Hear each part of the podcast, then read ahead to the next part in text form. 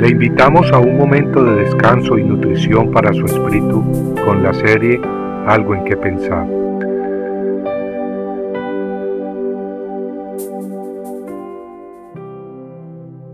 Llegó Jesús con ellos a un lugar que se llama Getsemaní.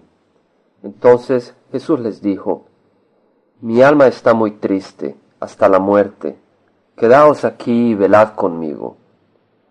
El capítulo 26 del Evangelio según San Mateo relata esas horas intensas en Getsemaní, la noche antes de que el Hijo de Dios fuese entregado y crucificado. Esa noche en Getsemaní el gran maestro estaba angustiado, aquel cuyas manos a niños habían acariciado y a muchos de sus cargas aliviado, esa noche estaba sobrecargado. El príncipe de paz había calmado la tormenta y al viento huracanado. Pero esa noche otra tormenta por nosotros afrontaba. En ella el destino de la humanidad se determinaba. El Rey de Reyes había dejado su trono celestial y se había humillado tomando la forma de siervo. En Getsemaní esa noche clamaba al Padre en vista de la hora de agonía y abandono que se acercaba. Esa noche Getsemaní se convirtió en un lugar de clamor. El Verbo de Dios había venido al mundo para rescatarnos de la muerte. Él es la palabra de vida eterna, y al mando de su voz muchos muertos habían sido levantados, pero pronto Él por nosotros su vida sacrificaría. Para eso había venido al mundo. Con sus manos al enfermo había tocado, pan y peces bendecido, y a multitudes alimentado. Esas manos preciosas pronto serían atravesadas ellas cederían ante los golpes brutales del martillo. Con furia y sin misericordia, los clavos pronto romperían, perforando y clavándolas al madero. Y las espinas, ellas son el fruto de nuestro pecado, el castigo que nuestra desobediencia trajo. Usando esa corona de espinas, corona de nuestra maldición, del Rey de justicia nos burlaríamos. Pronto su carne sería desgarrada, y su cara ensangrentada. Mas el Hijo de Dios contra la voluntad del Padre no se rebeló.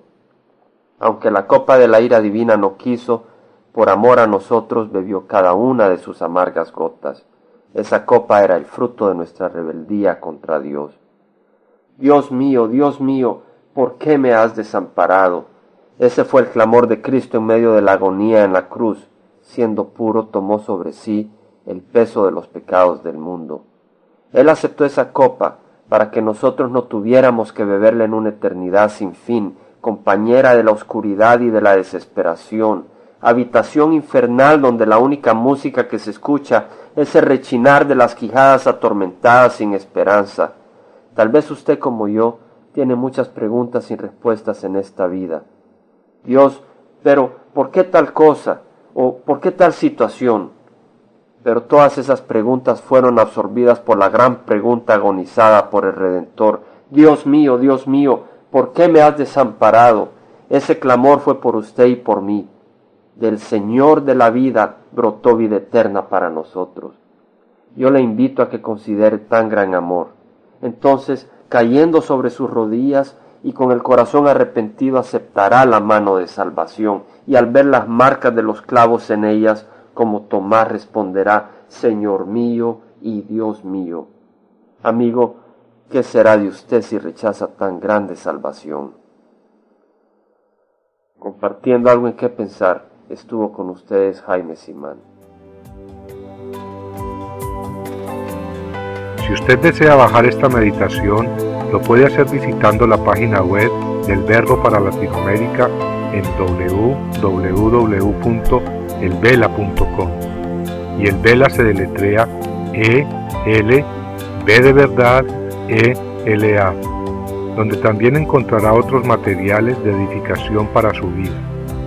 Puede también escribirnos a El Vela Pio Voz 1002 Orange, California 92856, Estados Unidos.